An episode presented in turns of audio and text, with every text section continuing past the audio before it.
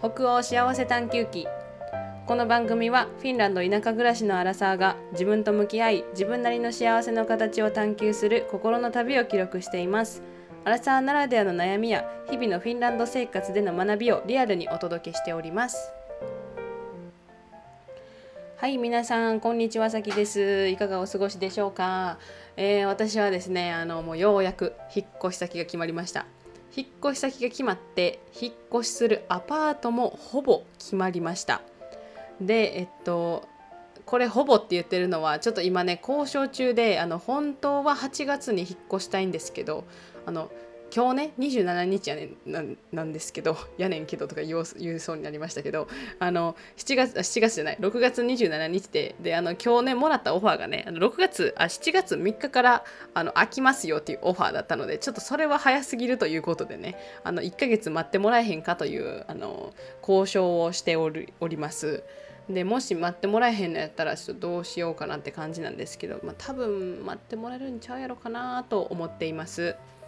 でですねえっとそうあのねこれどこに引っ越すかってねあの言わんのかいって感じなんですけどあのそれはねちょっとこうちょっと温めておこうと思いますのであのよ引っ越してからあのちょっと YouTube でねまず動画上げたいなって思っててあのねもうほんまにこう何て言うのかなもう新しい人生のねあの1ページがこう1ページとかあのニューチャプターがね始まるっていう感じでなんか私もねワクワクしていてっていうのもあのここの町にはねあのなんやろねまあ、よく、まあ、これちょっとまたど、まあね、一つエピソードで語れるぐらいあるんですけどあの私が、まあ、こっちにね越してきてであのフィンランドに過ごしているっていうところでね最初の方はね、まあ、すごくこう不平等やなって感じてたんですよねこの夫婦間の中中っていうかこの環境が。でえっとまあなんかねこれなんやろね、まあ、うちの実家もあのうちの母方のねじいばあとねめっちゃ近い距離っていうかもう敷地内で過ごしてたからあのね、まあ、父親ってこういう感じのあれやったんかなとか結構辛かったやろなとかも思ったりもするんですけどなんかねうちのここの家の近くにまあチャリで5分ぐらいにはあの皆さんね親戚がいるんですよね。でまあちょパパちゃんのおじいちゃんおばあちゃんとかはちょっと遠いんですけど、まあ、でもなんやかんやヨエンスの中にいるわけなんですよ。でまあ本当にもうほとんどこういとこでちょっとあの南の方に住んでいる人はいますけどねなんですけどそのパートナーさんのねその環境がもう全くその何でしょうこの幼少期の頃って感じでもう友達もみんなここにいるし親戚もここにいるし家族もここやしなんかね頼れる時は頼れるしすごいいいんですけどなんかすごいこうなんやろな、まあ、なんかこんなこと言ったらやけどすごい不平等やなって感じてたんですよね。で、まあ、私は、まあ、ここに来たっていうところでそんな文句は言えへんしなんかいろいろ助けてもらってるからすごくいいんですけどでもなんかうーんなんでしょうねこう2人で頑張ってるって感じがなくってこうなんか2人でどっか違うところに住んでもう一からその環境をねの作り上げていくみたいなやつことをねやってみたいなって思ってたんですよね。でまあそれが本当になんか最近最近までもずっと思ってたことだしでね次の行く次に行く町はあの、まあ、実はそこにずっと住むっていうわけじゃなくって多分なんですけど1年ぐらいしか住まない町なんですよね。最高でも多分2年かなって今のところは思っていて、まあ、もしねあのいい例えば仕事とかなんかいい友達とかがいて、まあ、すごく居心地が良かったらずっといるかもしれないんですけどでもあの、まあ、個人的にはそこにずっといるのではないかなと思っているんですよね。まあまあ住んでないから全然わからないんですけど、まあ、でもそんな感じなんですよ。でまあねなんかそのうんなんか新しい街でこう2人で頑張っていきたいなみたいな感じは、まあ、ずっとあってですねようやくなんかそれが叶うということでも私は本当に嬉しく感じております。皆さんどうでしょうか？なんかねあのまあ、めっちゃわがままなわがままなんですけどあの自分の家族がいるのはめっちゃいいなって思うんですよね。でもあの義理の家族やからもうなんかあのめっちゃ好きなんですけどいいんですよ。普通に仲もいいし全然嫁姑とかの問題もないしあの兄弟の関係とかめっちゃいいねんけどですけどいやでもなんかねって感じです。そうだからね本当に嬉しく感じています。またねあの引っ越しのアップデートとかどんな感じでねこうあの今ちょっとまだ交渉中だから100%決まっているわけじゃないんですけどまあそのねあのいろいろ決まったらまたこちらで報告をしようかなと思っています。はい、でですね、えっと、今日なんですけど今日はね私がね心の健康を保つために気をつけていることについてをねお話ししようと思います。でこれはねあの昨日またシャワー浴びてる時にあの思い浮かんだテーマなんですけどまあ今日昨日から今日ちょっと思いつく時に書き留めていたぐらいであのずっとずっとこう考えていたわけじゃないからどこまであのなる思い浮かんでるかが多分これが全部じゃないかなっていうところは感じているんですがあの今思う一応4つあるかなって思っててそれをあのシェアしていこうかなって思っています。でもう私はあの本当にこう去年のね秋ぐらいにちょっと病んでしまったことがきっかけであのいろいろ変わっていきました。それまでの私はなんだろうなんでしょうねこうすごく頑張りまあ私自分のっていうのもなんですなんなんですけど頑張り屋さんなんですよね。であの頑張ってしまったらあの器用貧乏みたいな感じでもう頑張ってしまったらできちゃうんですよね。そうだから頑張ってしまってできちゃうから全部やってたんですよ。でなんかもうバイトとかもめっちゃしてたしであのなんやろ自分でその、まあ、仕事も忙しかったけどでもあの資格取ったりとかね日本語教師とかの。でスクールもね仕事をしてたのにスクールに行ったりとかねいろいろやっててで、まあ、結構頑張り屋さんでだったんですけど、まあ、それで完璧主義みたいなところにねこう悪く出てしまった部分があってでそれからはね本当に気をつけてすご気をつけてっていうかちょっとこう今からね紹介するものを心がけて生活をするようになりました。でそれで、まあ、効果があったって言われるとちょっとわからないしあのなる病んでたのが冬の期間だったので冬の期間だったらすごく病みやすくなるんですよね。こうフィンランド本当に暗いからの何回も言ってるんですけどビタミン D とかも足りてなくってすごくこうねフィンランド人でも鬱になったりとかちょっとこうなんかねみんな冬眠とか言ってね全然外出へんみたいなことがあるんですよね。でまあで今はあのすごく気分がいいなって思ってるのはあの白夜で何ですか日がすごく長いからっていうところもあると思うからこれが本当に自分今の私を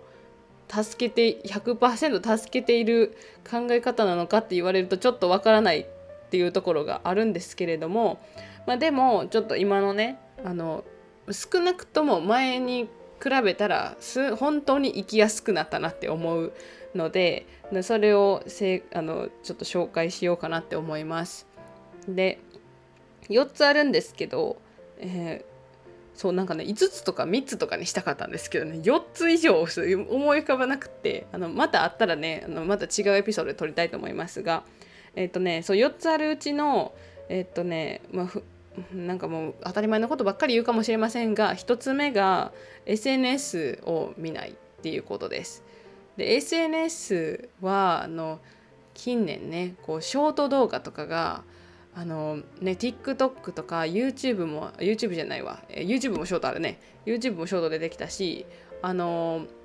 インスタグラムもリールとかがあってもうなんか永遠に見ることができてしまう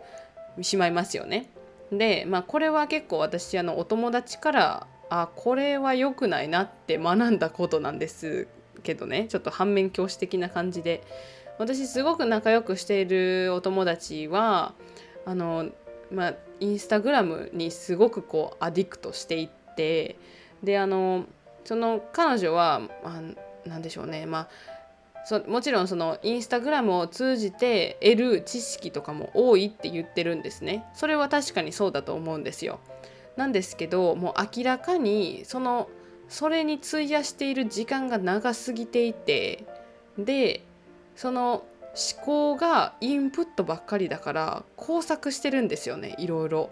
で、まあ、私は彼女を見てすごく思うのが言語化は言語化をその何でしょうねこう考えたそのインスタグラムを見て例えばその、まあ、彼女は今ねあのちょっとビジネスを始めたいなとかねこう将来的に何かしたいなと思っている人なんですけど、まあ、そのねお知り合いの方の話を聞いているとうーん何でしょうねこうインプットしてビジョンは思い浮かべられてると思うんですけどそれ以上に全く発展してないんですよね。そうそういうところを見て私はあなんかインスタグラムその子は本当にインスタグラムをね多分一日のうちのほんまに携帯を見ていたらもうほぼインスタグラムか TikTok を見ているっていう感じでなんかこうね画面を見るまあ画面を見るなんか私的にはなんかそのインインプットっていうところでなんやろねこうアウトプットとかこうなんか自分の自分その動画と向き合うのではなく自分と向き合うことも大事やなっていうことを彼女からすごくこうなんか教えられるというかなんか見ていてよく思うんですよね。で私はそのことを、まあ、彼女にも言ったことがあるし、まあ、でもね人間違う考え方なのであのその彼女には彼女のねあのいい方法とかこういいリラックスの方法とかがあると思うから、まあ、決してその全否定できるするわけじゃないんですけど、まあ、でもねちょっとこう自分と向き合うという時間とあとはその SNS は本当にこうな理想の生活とかがねあのそういうよ良さそうなものをあげている方ばかりだと私は思っているのでなんかそのところで自分と比較してこう苦しんだりとかこう悲しんだりとか焦ったりするっていう時間がすごくもったいないなと思うようになりました。で、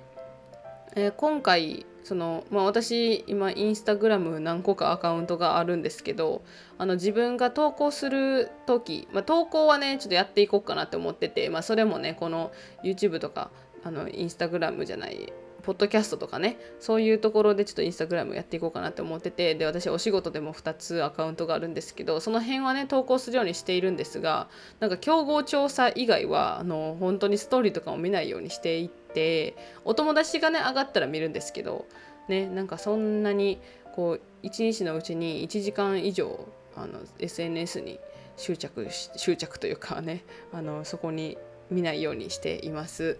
うんまあねいいところもあるんですけどねニュースがあったりとかねなんかこう知識とかがあったりとかいいと思うんですけどまあでもねそれでこうなんか不安定になることも自分自身あるしでそのお友達を見ていてもなんかこう自分との向き合ってる時間足りてないなって思ってしまうんですよねそうだからその辺をちょっとこう考えた上で見ないっていうことを一つ目に挙げています。2つ目は頑張りすぎないということです。もうこれは本当に多分一番一番と言っていいほどあの心がけていることかもしれませんがこの頑張りすぎないっていうのは本当にもう本当に私が一番気にしているっていうか心がけていることの一つっていうかもう本当に一番一番心がけていることなんですよね。でそれは何でかっていうと本当にもうさっきも言ったみたいに私頑張ってしまうとできちゃうからこれは全然あのできるアピールとかじゃないんですけどでもなんかできちゃうから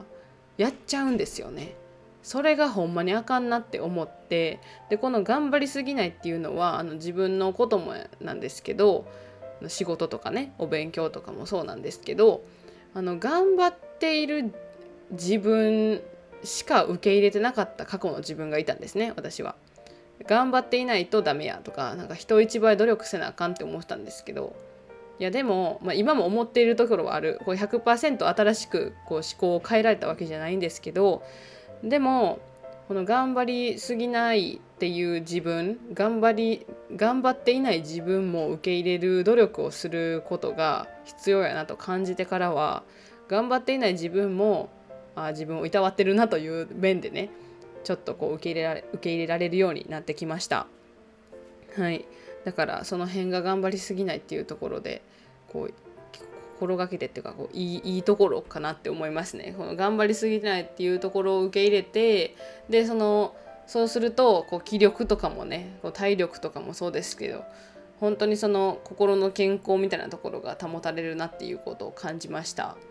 感じています。うん。はい。でこの頑張りすぎないっていうところはその自分の自分の面もあるんですけれどもでもあの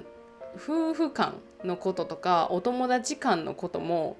頑張りすぎないっていうところに入っていてでその夫婦間のことはね以前もシェアしたことがあるかなと思うんですがあの本当にこれも自分が気づいてしまうし自分がやれてしまうからあのやっちゃうんですよね家事とかね。でいつの間にか自分のさいあの仕事の量がね多くなってしまっていてであのパートナーさんとのこの家事のバランス分担のバランスが全く取れていないというところがありまして私は何回かあの喧嘩というかちょっとこう話し合いをしたことがあるんですね。まあそれで、まあ、これねやってくれてへんなっていう自分のその自分ばっかりがやってるなみたいなところにも発展しちゃってこう不満につながってしまうので私はあの自分で動かないであの口を動かしてやってっていうようにしています。その辺のこうやらん努力みたいなところもなんやろこういいいいところいい生活につながっているんじゃないかなって今感じています。本当に前と比べてかなりあのお願いできるようになりましたね。うん。いや、これはマジでいいことだと思いますね。ほんで、お願いしたらすぐやってくれるんで、あのそれもすごく気持ちいい。だからもう早くやったらもう、あの、もう100倍の、100倍？なんか100%で褒め、褒め散らかして、で、あのもうね、それでこう、なんか頑張ってもらおうと思っています。で、えっと、3番目は、八方美人にならないということです。八方美人っていうか、なんか、ええ顔しないってことですね。ええ顔せえへんっていうことです。うんうんうん。それで、その、えあの、その、ええ顔をするっていうところなんですけど、なんかね、私、例えば何かをする時とかって、すごく、こう誰かと何かをする時って頑張ってオーガナイズしようとしてしまうんですよね。まあ、これも頑張りすぎないっていうところに当てはまっているかもしれないから同じこと言ってるかもしれないんですけどでなんか頑張ってたのに頑張ってた分の見返りなんていうの？報酬？報酬じゃないな。こう成果が出ないと不満になってしまうんですよね。そうだから頑張りすぎその八方美人とか映画をせしてあこれはなんかいつも以上に頑張るみたいなことをしなくなりました。もう自分は自分。もう何にもせえへん。なんかこうママちゃんの家行ってもあもうずっと座ってる。それで大丈夫なんですけど。そうそれそれをしなんか例えば何かまあ、家族とか友達とかでイベントがありましたと。何かまあ分からへん。あの集まりましたと。で集まってであのなんやろね。こっちはケーキ用意してコーヒー用意してピザ頼んでみたいな感じにしてて。でも結果的になんか自分が頑張っただけやなっていうことになってしまいがちなんですよね。で私は本当にこうなんやろ人のことを気にしすぎてしまう性格がありましてまあ、これ多分ね中学の時とかにあのいじめとかも関わってきてると思うんですけどあのもうずっと人の顔を伺って生活をしてきました。だからのなんやろねこう裏を裏が分かってしまうというかなんかこれを考えていたらこの人はこう思うかもしれへん。あでこの人がこう思うんやったらこの人はこうしないとあのちょっともしかしたらあのなんていうのかな平等にならへんかもしれへんみたいな感じでねすごくそれを次の次の次ぐらいまで考えてしまっていてもう本当に気づかればっかりします。でなんかそういうところってあのなんやろねあんまり皆さん望んでないんですよね別にそういうことを。あの私が頑張るということはあんまり望んでな望んでないっていうか私がもししてたら喜んであのありがとうみたいな感じになりますけどでも私がやらなくったとしても全然大丈夫なんですよね。そうだからそのなんか無駄な努力というかその空回り具合をねこうやるなんていうかな空回りして空回りではないけどでも頑張りすぎてねなんかこう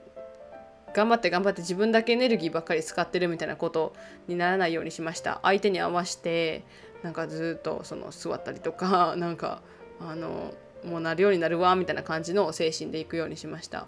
でこれはあのまあねうんこれはねあのずっと、うんまあ、ちょっとあまあここでちょっとあれなんですけど、まあ、あのある、親戚のところに行くことでなあの私ってあの兄と弟がいるんですけど、まあ、兄と弟はあの全然そういうこと考えてない人なんですよね。であのこれ分からへん、まあ、お姉ちゃんとかいたらまた変わってたかもしれないんですけど、まあ、私が気利かせて結構いろいろやらなあかんかったんですよね。でその一回その、まあ、ある人の家に行ってでそれは行かなあかんなと思って行ったんですけど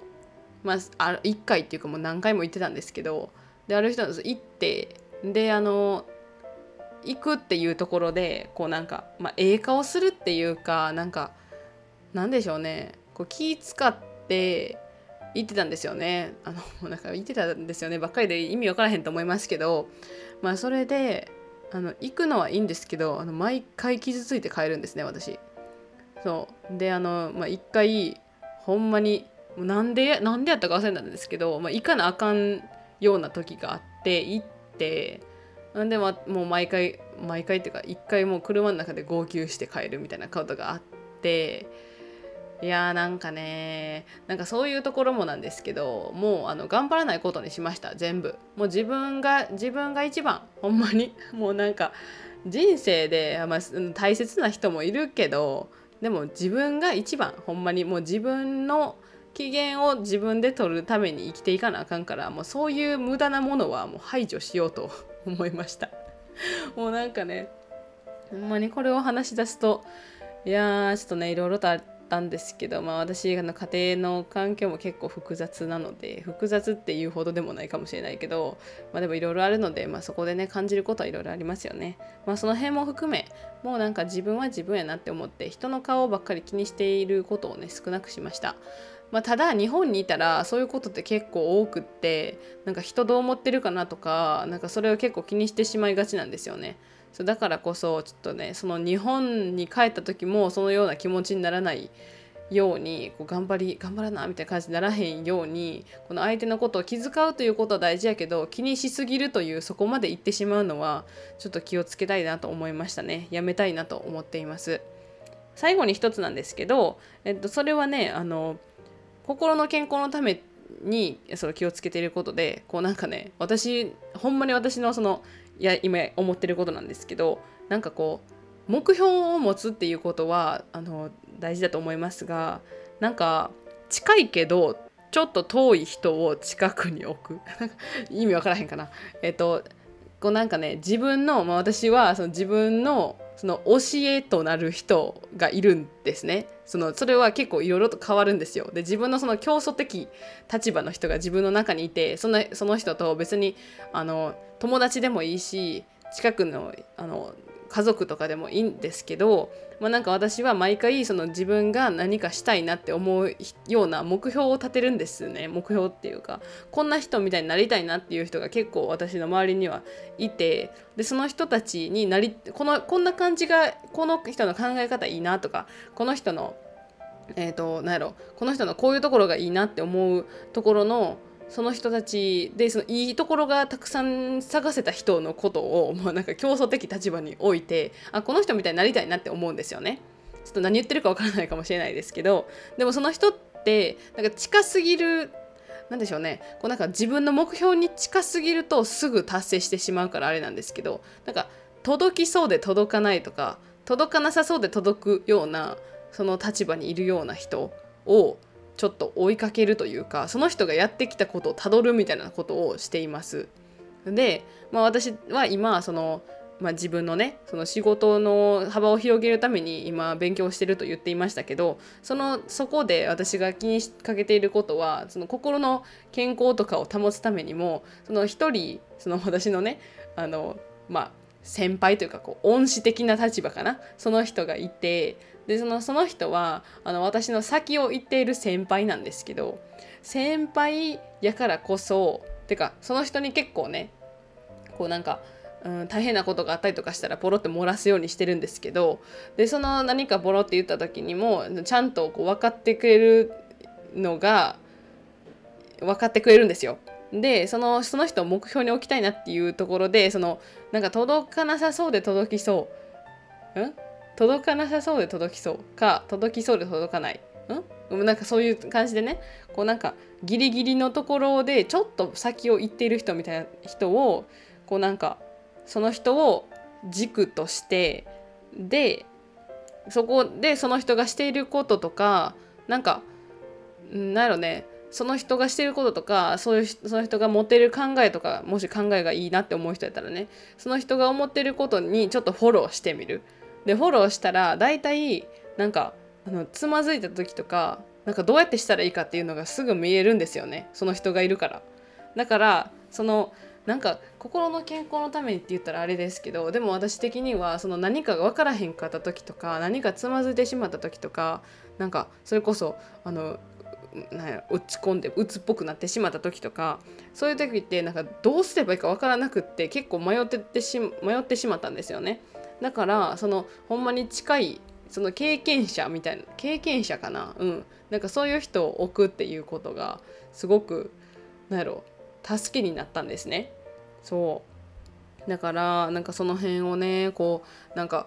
まあ、うまく言語化できていませんけどもあのねそういう人を置くと自分の心的にもこうなんかゆとりが出るというかあこの人がこうしてたから全部丸パクリは良くないですけどちょっとあのマイク当たりましたけど、ね、丸パクリとかは良くないしその人があのその人がこう嫌やなって思うぐらいそんなに一生懸命になったらちょっとあれですけどでもこうなんかねじわじわこう じわじわこう見るみたいな感じがねその人の目標にさせてもらうみたいなところがねこう私には結構合ってるのかなとも思ったりもしました。いやなんかちょっと言語化できたか分かりませんけれどもあのね本当にこうなんでしょう自分の心の健康のためにはいろいろとやっていった方がいいんやなっていうところとなんか自分がな自分が自分を一番に考えるっていうことは全然悪いことじゃないなとも思うしなんやろねこうなんか自分が一番やりたいような感じで生活していくのが大事だなとも思っています。一つね最後にあの私が好きなこれよく言われていることだと思うんですけど結構あのなんかとつまずいた時とかにあの前にねレモンレモンをもらったレモンレモネード作れみたいなあのこと好きなね言葉を言ったんですけどあのもう一つ時々こうやって紹介していきますね。えっ、とこれはよく言われてるやつなんですけどあの Love the life you live live the life you love っていうやつことわざ ことわざじゃないな。っていうフレーズクオートがあるんですがあのえっとその今生きている生活を愛してその愛して 難しい。その愛してる生活を生きろみたいな感じかな。いや難しいね。あのはい。っていうことです。なんかそれをねしていくとなんかそういう言葉も心に留めておくとなんかこう楽になるっていうかうんなんかこう頑張ろうって思える時もあるのでね時たまこういうことをシェアしていこうかなと思っています。もしね心の健康のために何かあの皆さんが頑張っていることがあれば是非シェアしていただきたいと思います。私ももし何かありましたらまた違うエピソードで紹介をしていきたいと思います。はい。あの随時何かお話をしてほしいリクエストとかねありましたらあの受け付けております。よろしくお願いします。はい。北欧幸せ探求記では皆様からのお便りを募集しています。番組へのご意見やご感想お悩みやエピソードリクエストなどどんな内容でも大歓迎です。お便りは概要欄のお便りフォームや公式 LINE または他の SNS リンクからお送りいただけます番組は Spotify、Apple Podcast、Google Podcast、Amazon Music で配信中です。お好きなプラットフォームでお楽しみください。その際、レビューやフォローをしていただけると番組制作の励みになります。よろしくお願いします。では本日も最後まで聞いていただきありがとうございます。今日も頑張りすぎずに頑張りましょう。もいもーい。